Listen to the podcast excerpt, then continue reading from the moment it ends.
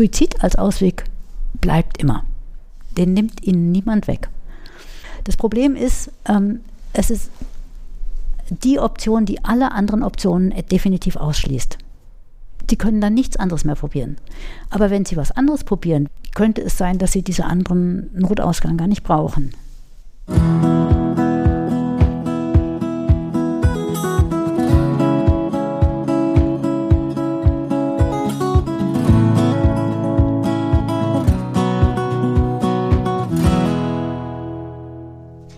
Herzlich willkommen zu einer weiteren Folge unseres Podcasts Die Welt ein bisschen besser machen, kirchenpolitisches Engagement in unserer Gesellschaft. Ich bin Kerstin Zelina und ich arbeite als Abgeordnete im Bayerischen Landtag, genauer gesagt als sozialpolitische Sprecherin der Grünen. Sozial- und gesellschaftspolitisches Engagement ist mein Herzensthema. Und als Landtagsabgeordnete komme ich mit vielen Menschen in Kontakt, die sich engagieren für eine Welt, in der wir einander helfen und uns gegenseitig unterstützen. Und viele von diesen Menschen arbeiten in der Kirche oder für die Kirche oder für eine kirchliche Institution. Und ich möchte Sie nach Ihrer Motivation fragen, dann nach dem, was Sie antreibt und nach dem, was Sie bewirken. Bereits gesprochen habe ich mit Pfarrer Burkhard Hose, der mit seiner klaren Position zu Segnungen gleichgeschlechtlicher Beziehungen deutschlandweit bekannt geworden ist. Auch mit Schwester Katharina Ganz, der Generaloberin vom Kloster Oberzell, habe ich ein spannendes Gespräch geführt. Sie kämpft ja seit vielen Jahren für die Rechte von Frauen in der Kirche. Und mit dem Regionalbischof AD, Ark Nietzsche aus Nürnberg, habe ich auch gesprochen. Er gründete zusammen mit anderen die Allianz gegen Rechtsextremismus und teilte sich mit seiner Frau gleichberechtigt die Stelle des Regionalbischofs bzw. der Regionalbischöfin. Und aus der Benediktinerabtei Münster-Schwarzach habe ich Bruder Julian Klinke interviewt, der für sein Leben gerne mit jungen Menschen Musik macht und sich beim Verkehrsclub Deutschland für nachhaltige Mobilität einsetzt. All diese Gespräche werden hier nach und nach veröffentlicht und heute habe ich eine weitere spannende Gesprächspartnerin, nämlich Ruth Belzner, die Leiterin der Telefonseelsorge in Würzburg.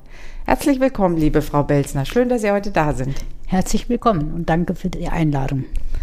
Für unsere Zuhörer und Zuhörerinnen zur Erklärung, wir kennen uns seit einigen Jahren und ich durfte selbst zweimal hospitieren und brachte jedes Mal Praktikantinnen aus meinem Büro mit und wir durften uns selbst ein Bild davon machen, wie die Arbeit in der Telefonseelsorge so aussieht.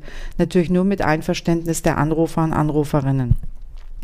Frau Belzner, wie häufig kommt es denn vor, dass jemand die Arbeit der Telefonseelsorge einmal direkt miterleben möchte? Da klopfen doch sicher häufiger Politiker und Politikerinnen, Studenten und Studentinnen, Journalisten und Journalistinnen bei Ihnen an, oder? Ja, in der Tat. Ähm, also Politiker und Politikerinnen tatsächlich, das sind Sie, Frau Zelina, bisher die Einzige gewesen. Oh. Aber Journalisten und Journalistinnen fragen öfters an und fragen dann auch, ob sie einfach mal bei einer Schicht dabei äh, sein dürfen. Das allerdings ähm, lehnen wir regelmäßig ab, weil wir müssen es auch Anrufenden gegenüber gut begründen, wenn eine zweite Person ein Gespräch mithört. Äh, und das kann tatsächlich nicht äh, primär das Medieninteresse sein. Da müssen sich Journalisten mit Falldarstellungen ähm, aus zweiter Hand begnügen. Wer selbstverständlich Zutritt hat äh, zum Dienstzimmer, ohne auch schon selber die Gespräche zu führen, das sind Menschen, die in die Ausbildung gehen. Mhm. Also ähm, mhm. Hospitieren gehört relativ von Anfang an zur Ausbildung als Seelsorger, Seelsorgerin. Auch darüber sind dann die Anrufenden informiert über eine Vorabansage. Oder wir hatten tatsächlich auch einmal die Regionalbischöfin und den Weihbischof ähm, zu Gast in unserem Dienstzimmer, weil wir es wichtig finden, dass Menschen, die politisch Verantwortung oder kirchenpolitisch Verantwortung für diese Arbeit haben, auch was ähm, aus erster Hand davon mitbekommen können. Ja, und ich kann Ihnen auch versichern, ich habe vor meiner Landtagszeit darüber nachgedacht, ob ich Notfallseelsorge mache. Und ähm, für mich wäre auch durchaus nach meiner Landtagszeit eine Option, hier mitzuarbeiten. Insofern war ich dann dadurch schon mal eingearbeitet. So, Sie sind seit vielen Jahren ja Leiterin der Telefonseelsorge hier in Würzburg und Sie leben seit vielen Jahren hier in der Region, erst in Würzburg und dann in Schweinfurt. Sind Sie mhm. auch hier aufgewachsen? Nein, auch wenn man das mir nicht anhört, ich komme aus München, mhm. äh, bin am Rande von München aufgewachsen, in München in die Schule gegangen. Und meine erste Begegnung mit der Telefonseelsorge war tatsächlich als Studentin in München. Also mein Weg in die Telefonseelsorge war erstmal der einer Ehrenamtlichen und dann tatsächlich nach einer vier Jahren Mitarbeit und achteinhalb Jahren Zäsur wegen eines Auslandsaufenthalts habe ich mich hier für die hauptamtliche Leitung beworben. Wo waren Sie denn da im Ausland und was hatten Sie studiert? Äh, studiert habe ich Psychologie. Das war tatsächlich auch letztlich der Beweggrund, in die Telefonseelsorge zu gehen, weil ich äh, einfach das Bedürfnis hatte nach einer ganz praktischen Ausbildung als Ergänzung zu dem doch sehr theoretischen wissenschaftlichen Studium. Und anschließend war ich in Papua-Neuguinea in kirchlichen Diensten, also im Dienste des damals Missionswerk genannten, heute Zentrum Mission Eine Welt der Bayerischen Landeskirche, mit dem Auftrag für ähm, dort in einem der Distrikte die Frauenarbeit sagen, neu aufzubauen und zu beleben, Frauenfortbildung zu machen. War der Aufenthalt von vornherein zeitlich begrenzt oder haben Sie dann gesagt, jetzt reicht's? Ähm, man macht immer zeitlich begrenzte Verträge. Der erste Vertrag ist äh, auf vier, wird auf vier Jahre geschlossen. Ähm, und dann ist, steht die Frage im Raum, einen weiteren, einen Anschlussvertrag ich hätte auch noch einen dritten oder einen vierten Anschlussvertrag möglicherweise machen können. Äh, und ich habe aus sehr rationalen Überlegungen nach achteinhalb Jahren dann gesagt, wenn ich jetzt nicht zurückgehe, mhm.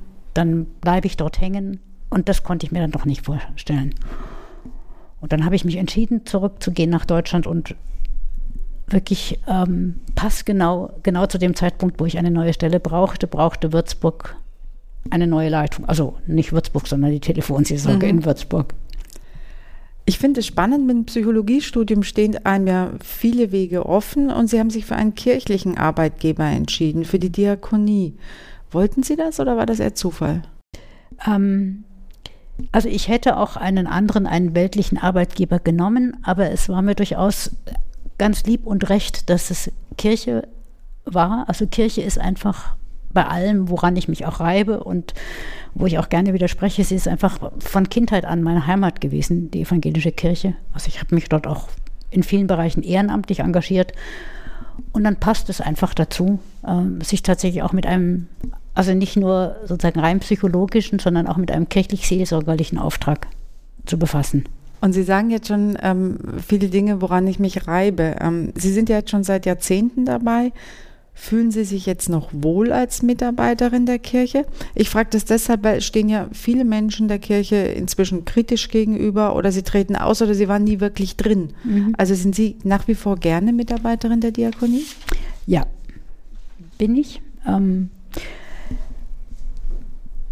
auch wenn ich über manches, auch über, also was Arbeitspolitik, Arbeitsmarktpolitik der Diakonie betrifft, um, ähm, nicht immer ganz glücklich bin.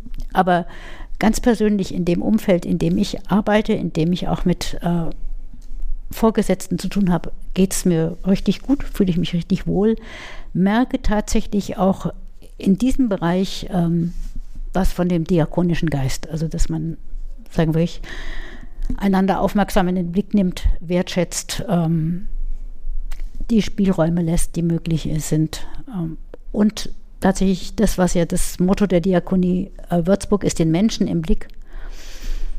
Das ist genau das, was wir hier machen können und wofür wir hier die Möglichkeiten bekommen. Und das finde ich einfach äh, wirklich richtig gut. Und das treibt Sie auch an? Ja. Ähm, ich meine, deshalb habe ich Psychologie studiert, mhm. weil ich Menschen so äh, interessant finde. Mhm. Und da bin ich hier gut versorgt mit. Jetzt waren Sie ja von 2011 bis 2019 auch Vorsitzende der Evangelischen Konferenz für Telefonseelsorge. Und warum gibt es eigentlich eine evangelische Telefonseelsorge? Weil sollte man nicht Gespräche mit Menschen, die Probleme haben, die einsam sind, heutzutage nicht generell religionsübergreifend führen? Ja, für Würzburg, für die Stelle galt es ja auch von Anfang an. Das war tatsächlich 1972 bei ihrer Gründung eine ökumenische Stelle was damals noch gar nicht so selbstverständlich war. In Bayern war es, glaube ich, die erste ökumenische, die gegründet wurde.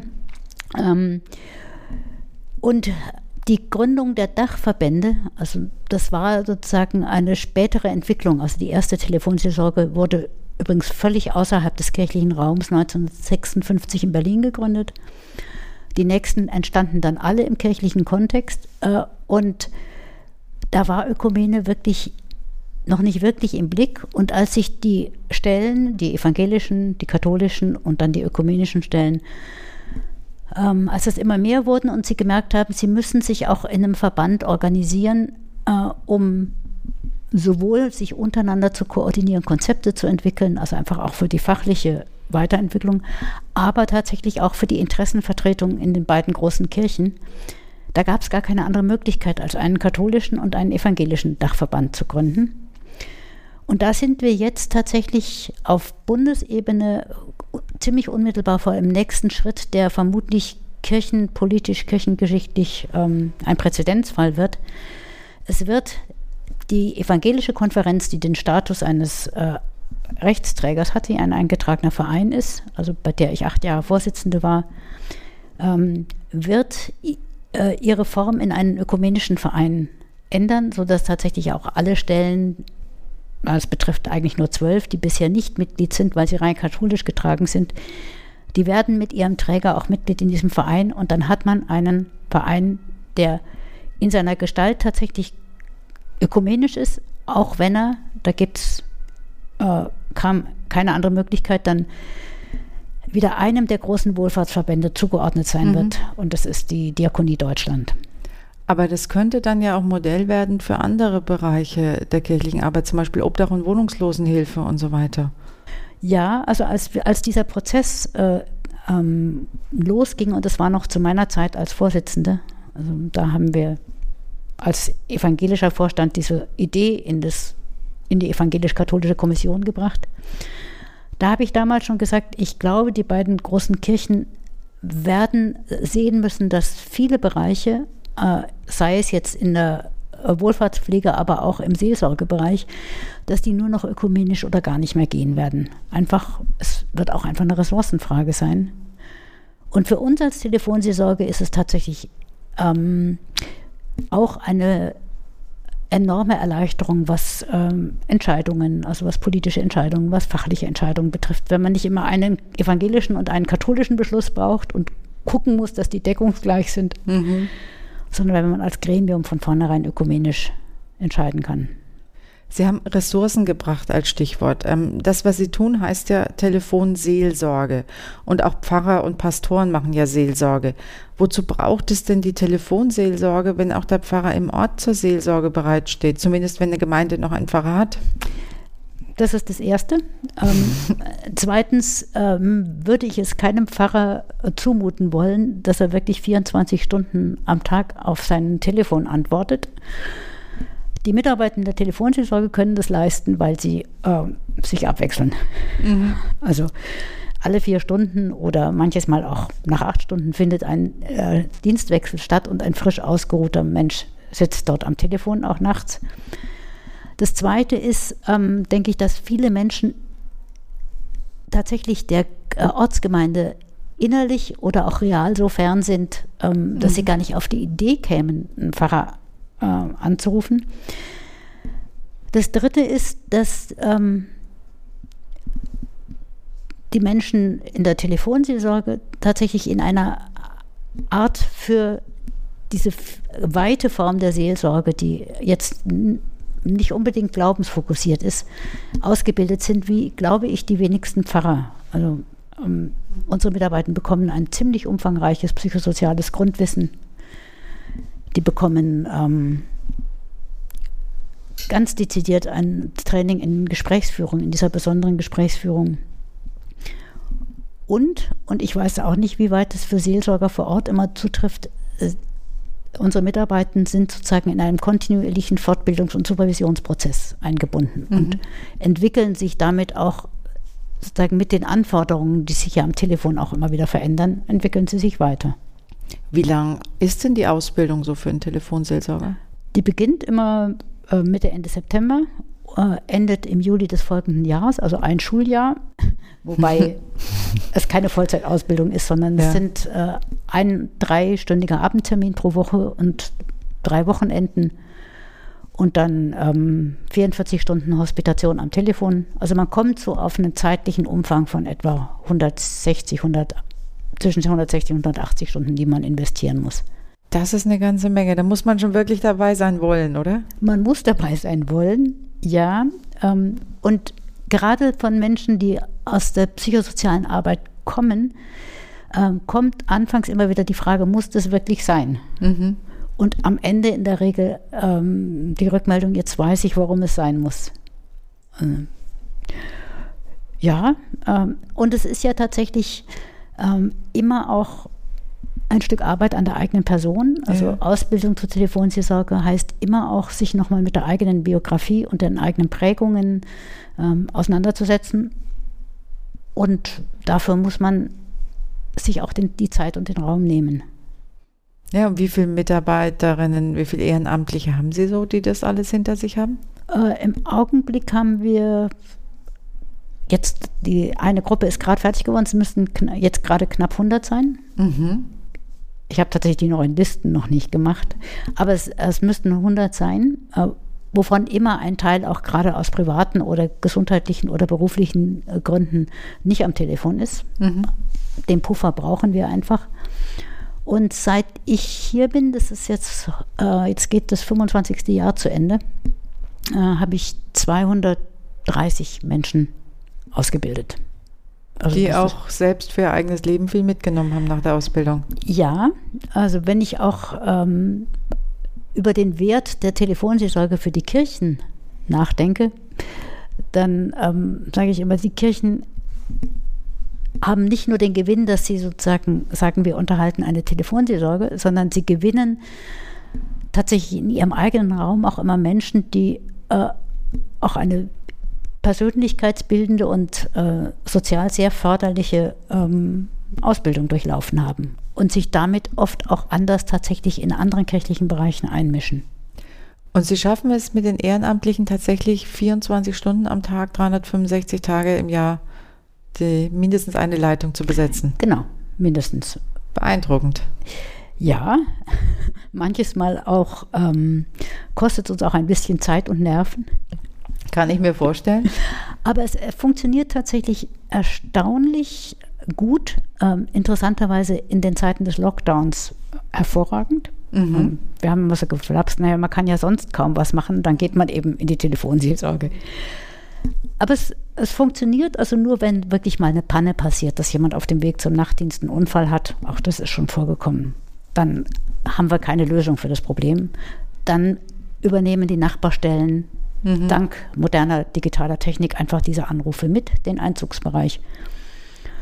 Und ansonsten, wir sind besetzt äh, und äh, auch da hilft uns die Digitalität. Ähm, die Besetzung der Dienste kann auch online geschehen. Also Mitarbeiter können sich zu Hause in, unsere, in unser Intranet einloggen und mhm. können gucken, wo ist noch was frei. Da muss aber klar sein, dass sie dann nicht gestört werden und dass irgendwelche Kinder oder Enkelkinder also, strahlend rein. Nee, das ist, das, ist miss, äh, das ist missverständlich. Telefoniert wird immer in, und ausschließlich in den ah, Räumen der Dienststelle. Okay. Aber die können sich zu Hause ähm, hinsetzen, können gucken, wann ist denn der nächste Dienst, den ich machen könnte. Ah, okay. Also wo ja. ist denn noch eine Lücke? Und genau. das nutzen die Mitarbeitenden selber. Mhm. Ja, die Frage nach dem Telefonieren von zu Hause, die kommt natürlich immer wieder mal und die kam auch in, also mit dem ersten Lockdown natürlich äh, mhm. besonders. Und es war, das ist eine Entscheidung, die fällt auf Bundesebene ähm, in dem entsprechenden Fachgremium, dem ich noch angehöre. Ähm, und dann wird es eine politische Entscheidung der Kommission. Wir haben gesagt, es gibt überhaupt keinen äh, Grund oder erst recht jetzt keinen Grund, ähm, Leute von zu Hause telefonieren zu lassen. Weil sie wären da entweder sie wären gestört, das kann man nicht kontrollieren, oder aber auch sie sind dann mit dem, was sie am Telefon ähm, erleben, allein und können es auch nicht hinter sich lassen, indem sie die Räume verlassen. Ähm, ich meine, hier sitzen sie nachts auch alleine, aber sie werden dann von jemandem abgelöst, mit dem man kurz reden mhm. kann. Und vor allem, sie gehen raus, machen die Tür wieder hinter sich zu und wechseln von der Rolle des Telefonseelsorgers in äh, die Rolle des Privatmenschen zurück was ganz hilfreich ist, also gerade für belastende Gespräche, die man ja durchaus auch führt hier. Das kann ich mir vorstellen. Aber eine Frage bleibt noch. Ähm, Weihnachten zum Beispiel, ist es da einfach, die Dienste zu besetzen? Ja. Das erstaunt mich jetzt. Ja. Ähm, und nicht nur von Alleinstehenden. Mhm. Also natürlich gibt es auch Alleinstehende, die finden, das ist eine sehr sinnvolle Art und Weise, ähm, den Heiligabend oder die Feiertage zu verbringen. Aber es gibt durchaus auch Familienmenschen, die sagen, das ist auch, also es ist nötig, dass jemand da sitzt und das finde ich auch mal ganz gut, sozusagen aus dem Familienfeiertagsmodus mhm. in einen anderen zu wechseln. Mhm. Habe ich als Studentin auch ganz gern gemacht, mal am Heiligabend die Nachtschicht und dann habe ich die Familie halt erst am ersten Feiertag mhm. besucht. Fand ich in Ordnung. Ja, doch, das geht eigentlich ganz gut. Mhm. Und sind die Anrufe so gleichmäßig über das Jahr verteilt? Und wie viele Anrufe sind es denn überhaupt im Jahr? Ähm, ja, sie sind relativ gleichmäßig verteilt. Also es ist nicht so, dass Weihnachten jetzt äh, auf einmal unendlich viel mehr ähm, Anrufe sind. Ähm, das hat damit zu tun, dass viele Menschen nutzen Telefonseelsorge ja auch über eine längere Zeit zur regelmäßigen Entlastung oder Klärung von offenen Fragen oder einfach auch um Kontakt zu haben. Also es gibt tatsächlich Menschen, für die die Mitarbeitenden der Telefonseelsorge der einzige Gesprächskontakt sind. Ist das nicht traurig? Ja, ist es. Es ist, ist traurig. Da gibt es dann viele Gründe für manche, die tatsächlich auch äh, von diesen Personen sozusagen so gemacht sind, in Anführungszeichen. Aber es bleibt ja das Bedürfnis, gesehen und gehört zu werden. Also gesehen im übertragenen Sinn. Ja, ja. Äh, und das erleben die Menschen hier. Und sie erleben hier tatsächlich, ähm, dass sie sozusagen bedingungsfrei und vorleistungsfrei ähm, einfach sprechen können. Äh, und es erwartet niemand Gegenseitigkeit von ihnen. Aber wenn Sie jetzt Leute haben, die quasi die, die Rahmenbedingungen, die sie dazu bringen, dass sie eigentlich keinen Kontakt haben, außer mit der Telefonseelsorge, die die alleine nicht ändern, haben Sie da nicht manchmal Lust, so einen Tritt zu geben und für die anderen die Entscheidung zu treffen? Also so diese, wenn Sie wissen, boah Mensch, demjenigen oder ahnen, dem würde es besser gehen, wenn eine Trennung erfolgen würde, wenn er sich da mal hinwenden würde oder dahin, aber der macht das nicht. Ist das nicht unheimlich schwer auszuhalten? Ähm, das ist, glaube ich, gar kein Telefonseelsorge-spezifisches Problem. Das ist, glaube ich, auch im, also selbst im privaten Kontext, wie man sieht, wie manche Menschen Probleme nicht lösen, die ich aus meiner Perspektive für lösbar halte. Mhm. Ähm, das ist eine wichtige Lernaufgabe ähm, für jemanden, sozusagen auch außerhalb der Telefonseelsorge, zu sehen, ich kann einem Menschen zwar, wenn er das möchte, äh, eine Idee geben, was er tun könnte, aber ich kann es nicht für ihn tun und ich muss unter Umständen einfach auch ähm, ihm sein Nicht tun lassen. Ähm, das, ja, ich sage immer, äh, spätestens mit dem Erreichen der Pubertät ist ein Mensch nicht mehr erziehbar und nicht, nicht von außen veränderbar. Also ich sage auch, wir verändern keinen Menschen. Ähm, Wenn es eine Sternstunde ist, dann verändert sich ein Mensch durch einen Kontakt mit uns. Aber mhm. das haben nicht wir gemacht. Letztlich hat es dann der gemacht. Ich habe ja auch viel mit Menschen zu tun, die psychische Erkrankungen haben. Mhm. Ich bin ja beruflich auch in dem Feld aktiv. Und ich muss sagen, ich lerne da auch immer sehr dazu, so dieser erste Eindruck von, der oder die müsste einfach mal dies oder jenes machen, der ist eigentlich ganz schnell rum, wenn man sich die Zeit nimmt, auch die Gründe zu hinterfragen, mhm. Erfahrungen aus der Vergangenheit oder, oder auch wenn es nur um simple Sachen geht, ähm, welche Medikamente nehme ich oder nehme ich nicht. Wenn der Arzt sagt, die tun mir gut und ähm, dann gibt es doch viele, die sagen, ich weiß aber oder ich habe Erfahrungen oder ich will das nicht und, und meistens hat es tatsächlich so einen Hintergrund, wo man sagt, ja, ich kann es nachvollziehen, mhm. dass derjenige das dann nicht ähm, macht. Das ja, und selbst wenn ich es nicht nachvollziehen kann, also auch das gibt es, dass man manchmal denkt, nee, das kann ich jetzt wirklich nicht nachvollziehen, warum dieses oder jenes so ist, wie es ist. Ähm, es ist das Leben eines anderen autonomen Menschen. Und man kann sagen, Menschen haben auch ein Recht auf ihr eigenes Unglück. Ja, das ist so. Aber gehen wir mal zu einem positiven Thema über. Sie haben vor wenigen Monaten einen ganz besonderen Anruf bekommen. Und der Anrufer ist bundesweit bekannt. Weil Sie grinsen schon. Und Sie wissen, wen ich meine. Erzählen Sie mal, warum hat unser Bundespräsident Steinmeier bei Ihnen angerufen? also das waren tatsächlich zwei Kontakte und der erste war kurz nach Beginn des Lockdowns letztes Jahr. Ähm, das war ein Telefonanruf. Die Vorgeschichte war, dass ähm, der Bundespräsident sich entschieden hatte, nachdem nun alle Dienstreisen bis auf weiteres flach fielen, ähm, dass er die Zeit nutzt, mit Menschen zu sprechen, die, wie sein Büro dann sagt und er es auch wiederholt hat, ähm, in dieser Zeit ähm, oft im Hintergrund ähm, das gesellschaftliche und soziale Leben sozusagen aufrechterhalten. Und da kam wohl die Telefonseelsorge ähm, auch in den Blick. Und ähm, nun besteht die Telefonseelsorge ja aus geschätzt etwa 300 Hauptamtlichen und 7000 Ehrenamtlichen.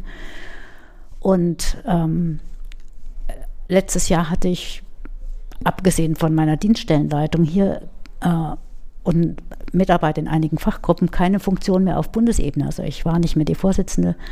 Aber aus dieser Zeit bin ich wohl dem Vertreter des kirchlichen Büros in Berlin, dem Herrn Ochel, ähm, mhm. noch im Blick gewesen und er hatte dem Bundespräsidialamt vorgeschlagen, doch mal bei mir nachzufragen. Mhm. Und nachdem ich geklärt habe, dass das eine Anfrage qua Person und nicht qua Funktion war, mhm. dachte ich, oh ja, rede ich gern mal mit dem Herrn Bundespräsidenten. Ähm, zum Glück hatte ich vorher noch nachgefragt, wie das ähm, mit der Etikette ist, wie er anzureden ist. Mhm.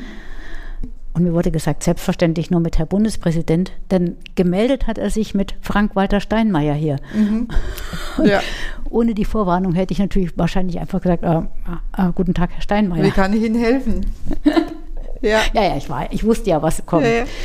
Und es war wirklich ein, also ich war natürlich schon aufgeregt, äh, was sich aber ganz schnell gelegt hat, weil es einfach ein sehr offenes, sehr interessiertes, auch sehr persönliches Gespräch war. Und ein zentrales Thema war dann, wie, geht, wie gehen wir mit Unsicherheiten um? Und ah, gäbe es doch ein Rezept für Unsicherheitstoleranz. Das fänden wir schön. Und dann kam im Januar dieses Jahres die zweite Anfrage. Da hieß es, er macht jetzt für seine äh, Seite, also für die Homepage des äh, Bundespräsidenten, eine Reihe von Videointerviews. Mhm. Und ob ich das nicht auch nochmal machen würde das war natürlich auch spannend. Klar. Und das kann man tatsächlich auf der Webseite der Telefonseelsorge Würzburg ja. ist dieses Video noch zu sehen. Also wir haben es zur Verfügung gestellt bekommen. Kann man sich angucken. Also sobald der Podcast aus ist, können die Leute sich das anschauen. Können sich auf der Seite Telefonseelsorge Würzburg angucken. Ich ja. war selbst bei der Wahl von Bundespräsident Steinmeier hm. dabei und ich war damals in die Bundesversammlung berufen worden und ich habe ihn auch schon im Landtag getroffen. Er wirkt auf mich auch sehr zugewandt, sehr zuhörend, sehr entspannt und eigentlich wäre er doch der perfekte Mitarbeiter für die Telefonseelsorge, oder? Ja, wenn er diesen Podcast mal hört. Ähm, Wäre spannend, ob die Telefonseelsorge in Berlin ja. sagt, er muss erst mal in die Ausbildung. Ja, das ist richtig, ja. ja, ja. Und äh, Sie hatten, wir hatten ja vorhin ähm, darüber geredet, dass Sie jetzt fast 100 ehrenamtliche Mitarbeiter haben. Was muss man denn eigentlich schon können oder mitbringen, um diesen Lehrgang machen zu können und um mitarbeiten zu dürfen? Also was man können muss, weil man das nur noch begrenzt dazu lernen kann, ist einigermaßen gut mit Sprache umgehen.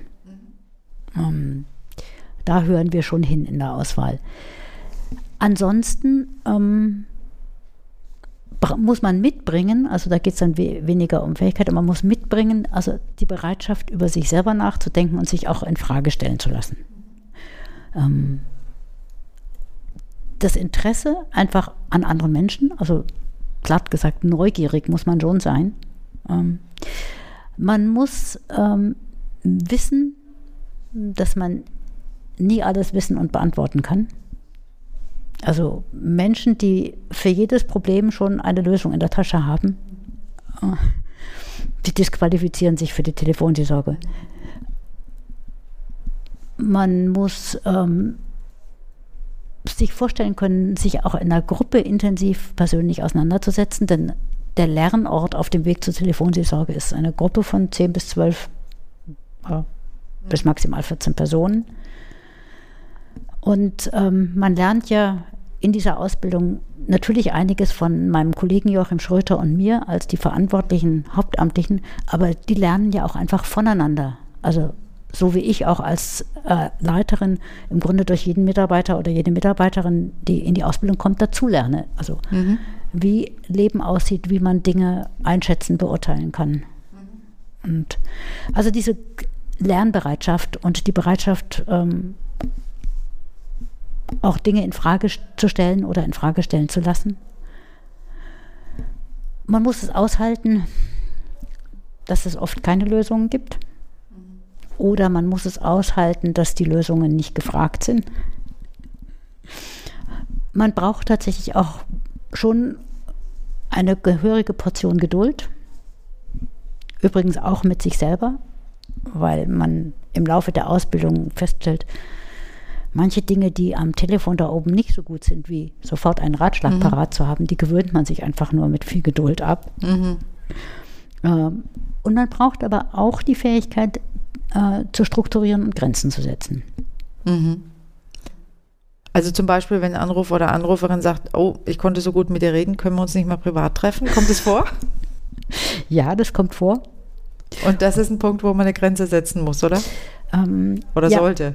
Da muss man eine Grenze setzen, sonst setzt die Telefonseelsorge als Institution eine Grenze. Also okay. damit mhm. ähm, entbindet man sich von der weiteren Mitarbeit hier. Es kommt raus. Also davon bin ja, ich überzeugt. Ja, es kam auch schon raus, solche Fälle. Ah, das wird okay. irgendwann wird es öffentlich und das verträgt ja, sich einfach nicht. Und wie lange sind die Ehrenamtlichen denn so dabei? Unsere dienstälteste Ehrenamtliche ist jetzt, glaube ich, 41 oder 42 Jahre dabei. Holla die. Die kam als ganz junge äh, Frau her und ist immer noch da. Ähm, ich kann sagen, Menschen, die aus dem Dienst ausscheiden, sind im Schnitt acht bis neun Jahre dabei gewesen. Mhm. Manche gehen eher, weil einfach das Leben sich schneller ändert. Ähm, und manche kommen und bleiben wirklich, bis sie dann irgendwann beschließen, so und jetzt ist auch hier der Ruhestand angesagt. Also wenn die Leute so lange dabei sind, dann sind sie ja offensichtlich mit ihrer Leitung zufrieden, oder? habe ich noch nie so direkt nachgefragt, aber davon gehe ich aus. Also ich ja, also ich denke mir, wenn ich ähm, als Ehrenamtlicher unterwegs bin, dann bin ich ganz schnell weg, wenn mir die Institution nicht passt. Richtig.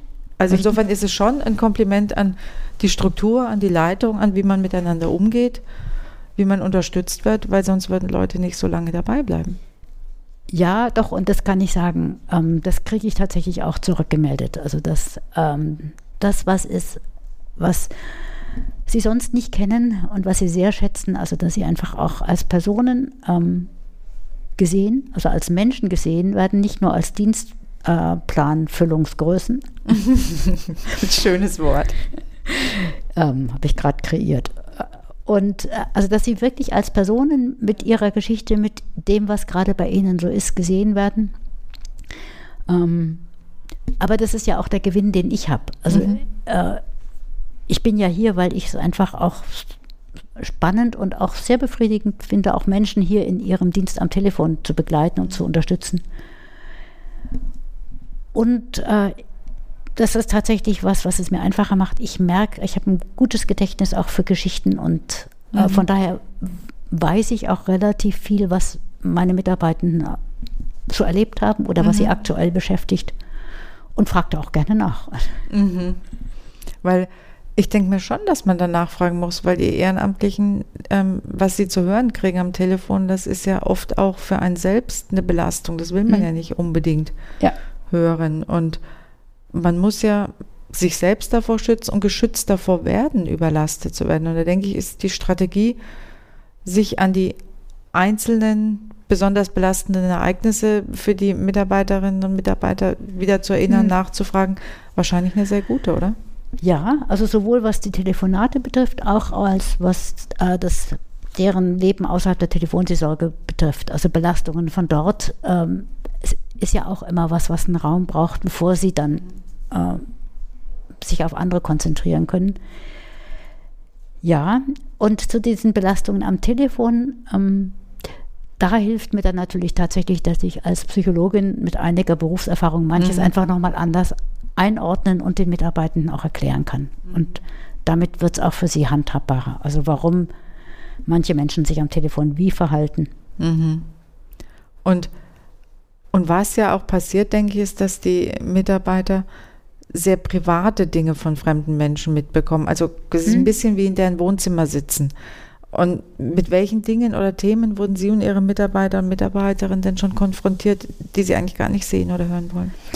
Ähm, grundsätzlich gilt für die Mitarbeiter, ähm, Details von irgendwelchen schrecklichen Erfahrungen brauchen wir uns nicht schildern lassen. Also platt gesagt, um mir vorzustellen, ähm, dass ein Mensch als Kind Schreckliches erlebt hat, reicht mir zu wissen, dass er oder sie Opfer mhm. von Missbrauch und Gewalt wurde. Mhm. Dann muss ich nicht wissen, was, wer, wann, mhm. wie und in welcher Form gemacht hat. Ähm, also das lernen Mitarbeitende tatsächlich, dass sie ähm, Anrufende bremsen, wenn dann Details, die zum Verstehen der Situation unerheblich sind, erzählt werden wollen. Und sie müssen auch lernen, die eigene Neugier zu zügeln. Also sagen, mhm. ich frage nicht nach. Also wenn mir jemand erzählt wurde, ich bin in meiner Kindheit schwerst missbraucht worden, dann frage ich am Seelsorgetelefon nicht nach, sondern dann weiß ich, aha, ähm, und dann weiß ich genug, um zu sagen, das könnte diese und jene Auswirkungen auch auf das jetzige Erleben und Befinden des Menschen haben. Und haben Sie auch Anrufer und Anruferinnen, die offenbar alkoholisiert sind, sediert sind, im Drogenkonsum mhm. gerade sind? Ja. Ähm, und dann gilt tatsächlich die Entscheidung, ob ich ein Gespräch führe oder nicht führe, hängt nicht davon ab, ob jemand irgendwelche Substanzen eingenommen hat, äh, das hängt lediglich davon ab, ob ich den Eindruck habe, da kann ich noch mit jemandem sprechen. Also der mhm. nimmt mich noch wahr und reagiert noch angemessen. Ähm, ansonsten fordern wir kein nüchtern Zeugnis, bevor bei uns telefoniert wird. Gibt es eigentlich auch Anrufer oder Anruferinnen, die einfach auflegen? Erinnern ja, Sie sich? Ja. Ähm, also es gibt Anrufende, die legen auf, ohne ein Wort zu sagen. Da kann man natürlich überhaupt nicht wissen, was ist der Hintergrund. Vielleicht ist es für diese Menschen nur noch mal so ein Test, wäre da jetzt wirklich jemand dran, wenn ich reden wollte. Mhm. Mhm. Vielleicht verlässt sie im letzten Moment der Mut. Vielleicht hätten sie eine andere Stimme erwartet. Also kann ja auch mal sein, dass meldet sich ein Mitarbeiter mit Telefonseelsorge, guten Abend und die Anrufen hätten lieber mit einer Frau gesprochen. Legen sie einfach auf. Es gibt auch Menschen, die unmittelbar im Gespräch auflegen. Das, äh, manches Mal kann man sich überhaupt nicht erklären. Dann kann es aber auch sein, dass einfach jemand in den Raum gekommen ist. Mhm. Ähm, ist klar. In dem ja. der telefoniert hat. Manches Mal hat man eine Fantasie, oh, das war jetzt wohl die Frage, die dem Anrufer nicht äh, im Augenblick zu nahe ging oder zu unangenehm war. Ähm, ja, also das kommt vor, das hinterlässt oft ein bisschen blödes Gefühl. Mhm. Umgekehrt, unsere Mitarbeiter können zwar ein Gespräch jederzeit beenden, wenn sie es für nötig halten, aber nie ohne Ankündigung. Mhm. Also dann müssen ja. sie sagen, und hiermit endet jetzt mhm. das Gespräch. Ja. Gibt es eigentlich auch andere Anlaufstellen in der Region, an die man sich wenden kann, wenn man verzweifelt ist?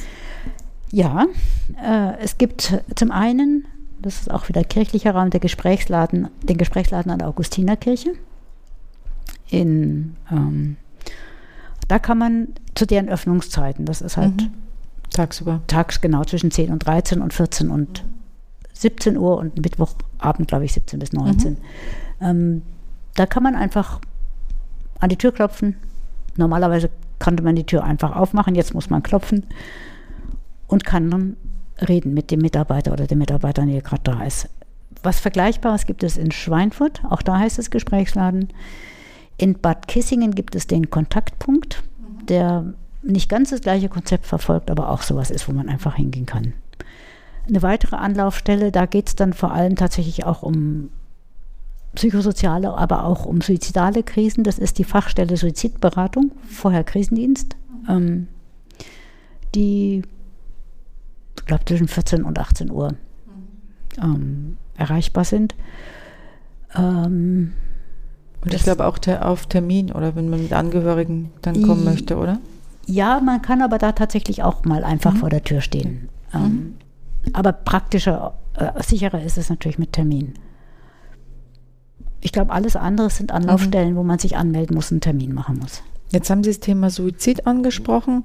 Es ist ja so, dass sich in Deutschland jährlich etwa 10.000 Menschen das Leben nehmen. Und ich habe mal ein bisschen recherchiert. 2019 waren es genau 9.041, also mhm. was man festgestellt hat. Und davon die meisten in Bayern, nämlich 1.520. Und bis 18 Jahre alt waren 222. Fast die Hälfte hat sich erhängt, fast die Hälfte nahm sich zu Hause das Leben. Und das Durchschnittsalter lag bei knapp 60 Jahren. Rufen einige von diesen Menschen, die ihrem Leben ein Ende setzen wollen, bei der Telefonseelsorge vorher an? Ähm, also ich kann jetzt natürlich nur äh, tatsächlich in einem einzigen Fall, den ich vor vielen Jahren in München erlebt habe, sagen, ja, ich habe ein Gespräch geführt mit einem Menschen, der sich anschließend das Leben genommen hat. Das kann man, das wissen wir nicht, ob diese Menschen, die sich tatsächlich äh, suizidiert haben, ob die vorher mit der Telefonseelsorge gesprochen haben. Auszuschließen ist es nicht, aber was wir wissen ist, dass täglich zwei bis dreimal ähm, ein Mensch hier bei uns in Würzburg, allein in Würzburg, äh, anruft, äh, für den Suizidgedanken oder auch Suizidabsichten ein Thema sind. Ähm, oft über längere Zeit, ähm, manches Mal als kontinuierliche Lebensbegleitung kann gut sein, dass es sich dann manches Mal so krisenhaft zuspitzt, dass aus Suizidgedanken, Suizid, ähm, konkrete Suizidabsichten werden. Also so ein, an so ein Gespräch vor, ich glaube, das war jetzt vor zwei Jahren im Sommer, erinnere ich mich selber. Also ein junger Mann, der im Grunde Suizidgedanken hatte, seit er sich an sein Leben quasi als junger Mensch mhm. erinnern kann. Äh, auf dem Hintergrund auch schwere Depressionen. Und der dann akut in so einer Situation war, dass er gedacht hat, so und jetzt halte ich es wirklich nicht mehr aus. Jetzt tue ich es. Und nicht geschafft hatte und ähm, dank Google, wo er nach sicheren Suizidmethoden gegoogelt hatte, äh, viermal oder so einen Hinweis bekam, er solle sich doch an die Telefonseelsorge wenden, wenn er in einer Krise ist. Gedacht hat, ja, dann rufe ich halt mal an. Ja, das kann einem natürlich dann doch helfen. Verstehen Sie dann diese Menschen auch tatsächlich und können Sie nachvollziehen, dass sich das Leid so unerträglich anfühlt, dass man Schluss machen will? Ähm, oft fragen wir gar nicht nach den Gründen, warum sich jemand das Leben nehmen will, weil ähm, das können wir tatsächlich nicht einschätzen. Also was mich suizidal machen würde, ist möglicherweise was ganz anderes als was sie suizidal machen könnte. Ähm, aber wir verstehen, dass sich Leben im Augenblick so schwer, so schmerzhaft, so aussichtslos, äh, so verzweifelnd anfühlen kann, dass der Suizid als der einzige Ausweg noch erscheint. Ähm, das tatsächlich muss zu verstehen sein, sonst kann jemand am Telefon nicht mit seinem Menschen sprechen. Also das grundsätzliche Verstehen dafür, ja, Leben kann subjektiv im Augenblick so sein, dass es eigentlich nur noch diese Lösung zu geben scheint. Ähm, das müssen wir verstehen und gleichzeitig braucht es ähm, diesen anderen Blick, der sagt, und ich glaube trotzdem, dass es sich lohnt, nach anderen äh, Auswegen zu suchen. Und dafür sind diese Menschen auch oft erstaunlich zugänglich. Ähm, da äh, hilft ein ganz rationales Argument. Und wenn ich sage, wissen Sie, äh, Suizid als Ausweg bleibt immer. Den nimmt Ihnen niemand weg. Das muss man aber tatsächlich dann auch als Haltung haben. Ja, auch das ist eine Möglichkeit.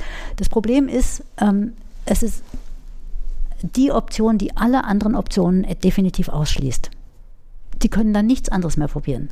Aber wenn sie was anderes probieren, wie zum Beispiel, wenn ich an diesen jungen Mann denke, den ich da hatte, doch nochmal den Kliniktermin wahrnehmen,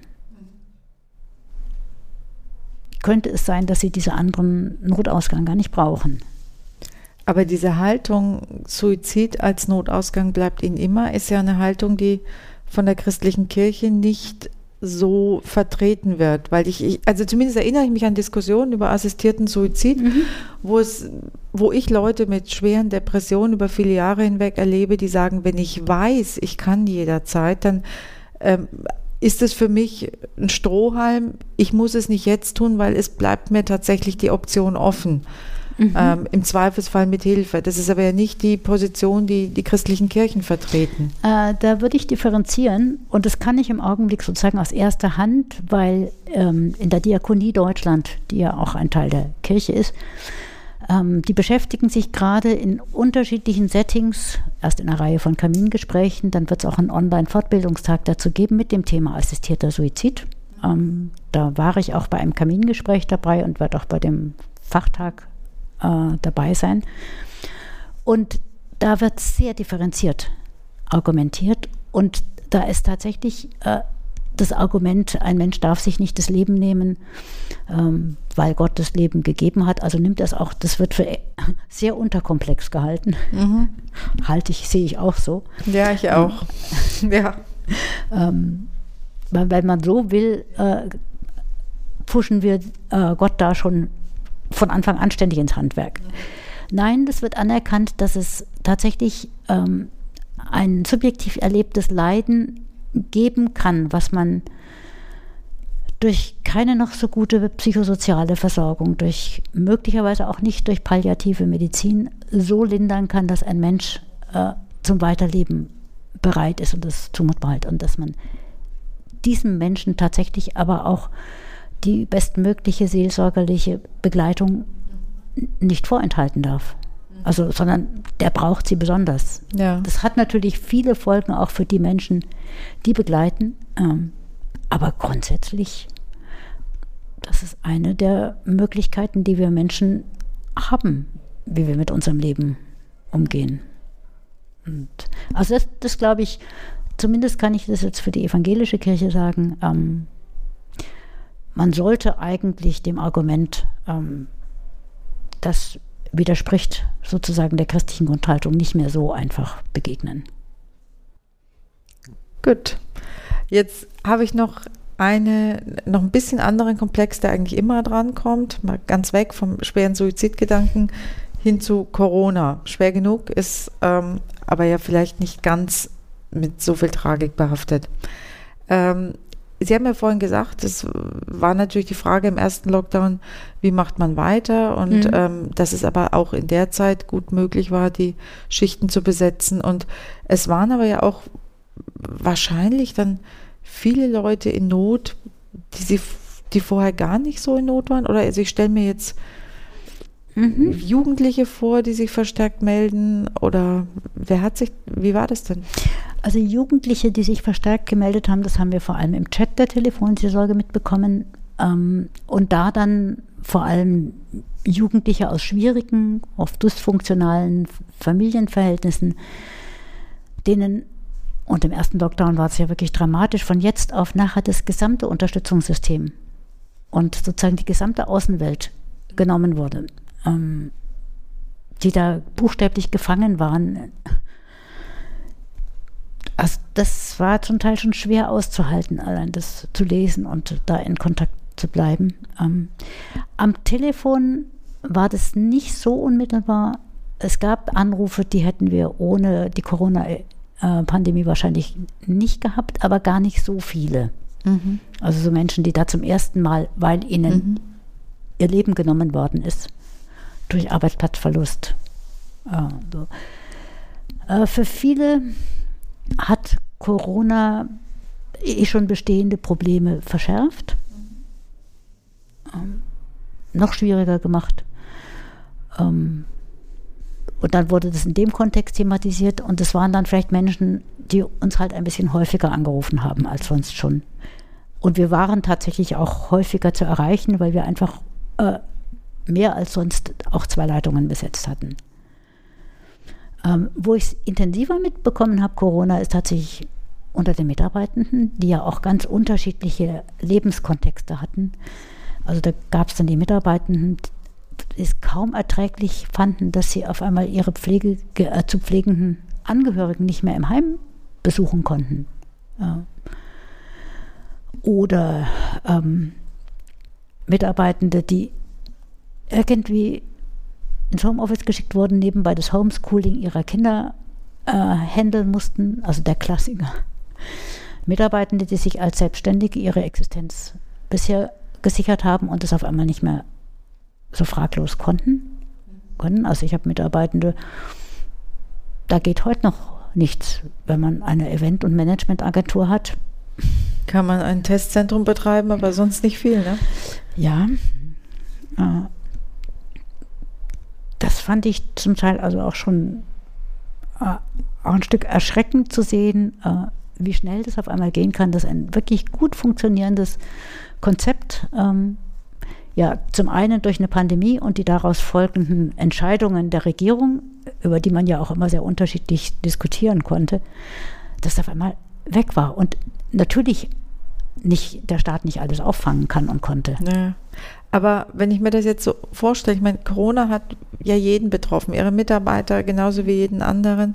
Und wenn ich jetzt eh schon aufgrund der Situation, die Sie genannt haben, selbst genervt bin oder ähm, frustriert bin oder ängstlich bin wegen der Corona-Situation und dann mache ich Dienst und dann ruft jemand an, der noch genervter und noch frustrierter und noch ängstlicher ist und sich über die gleichen Themen aufregt, kommt man da nicht ein bisschen in, in die Versuchung, gemeinsam zu schimpfen?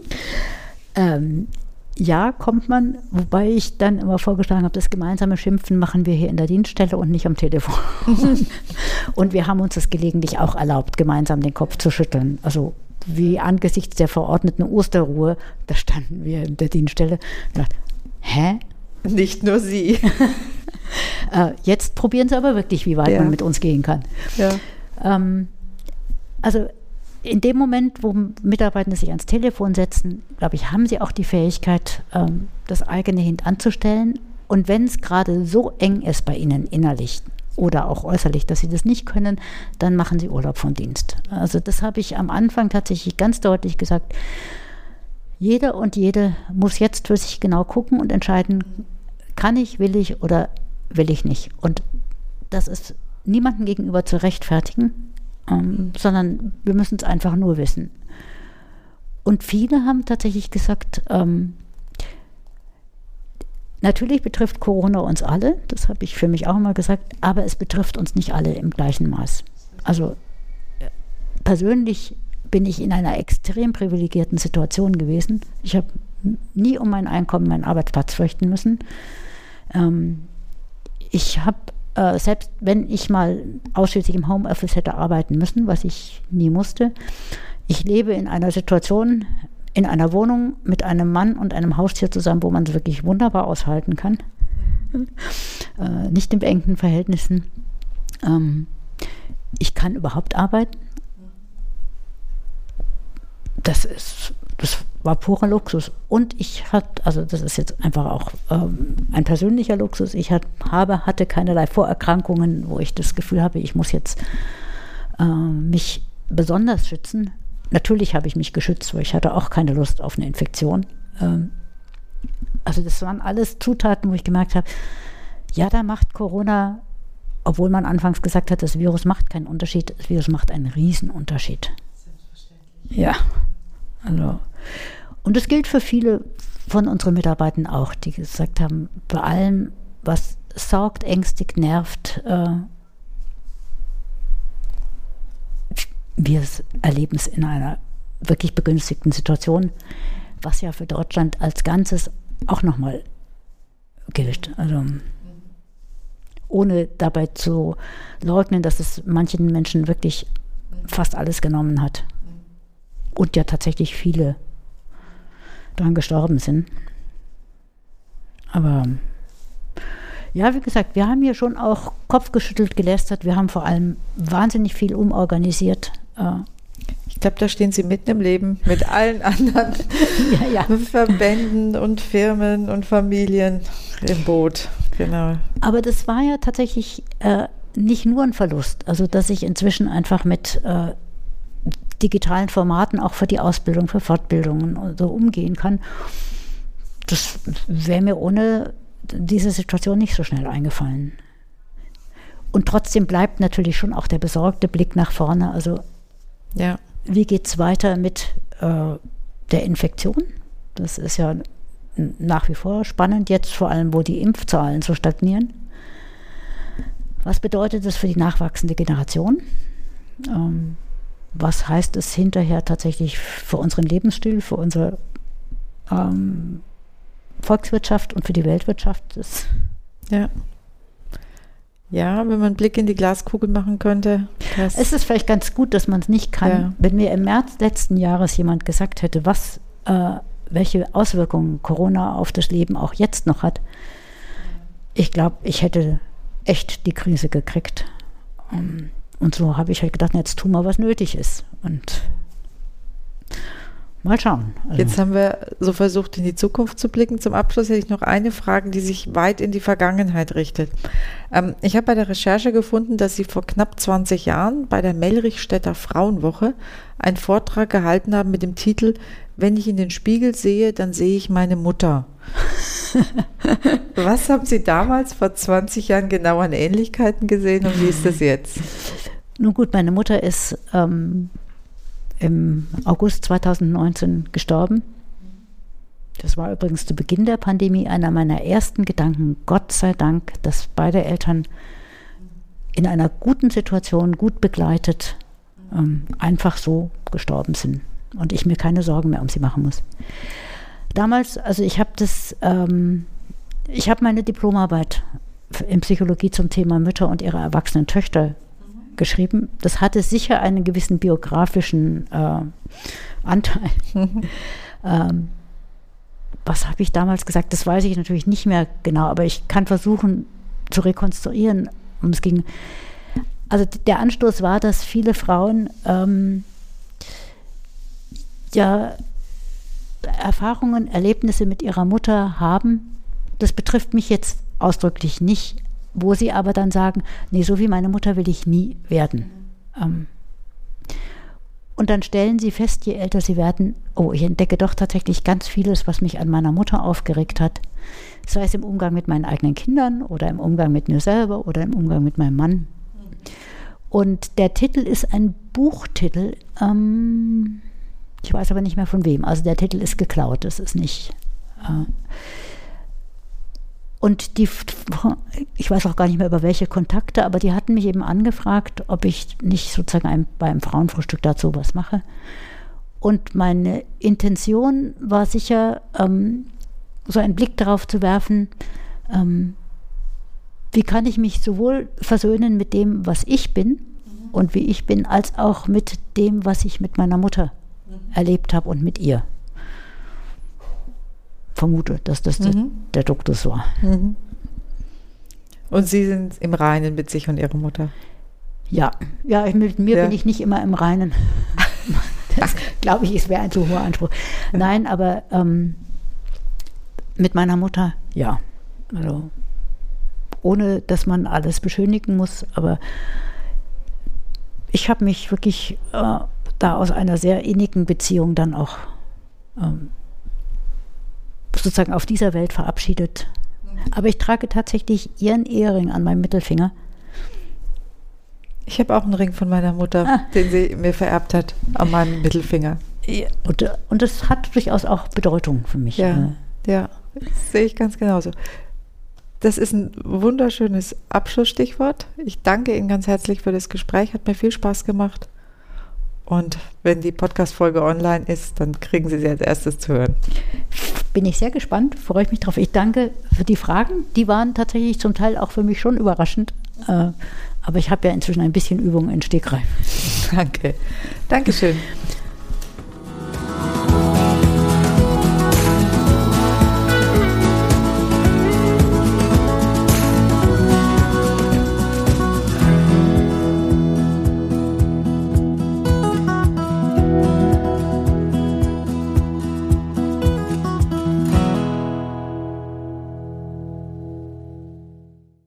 Produktion von Mimimi Media.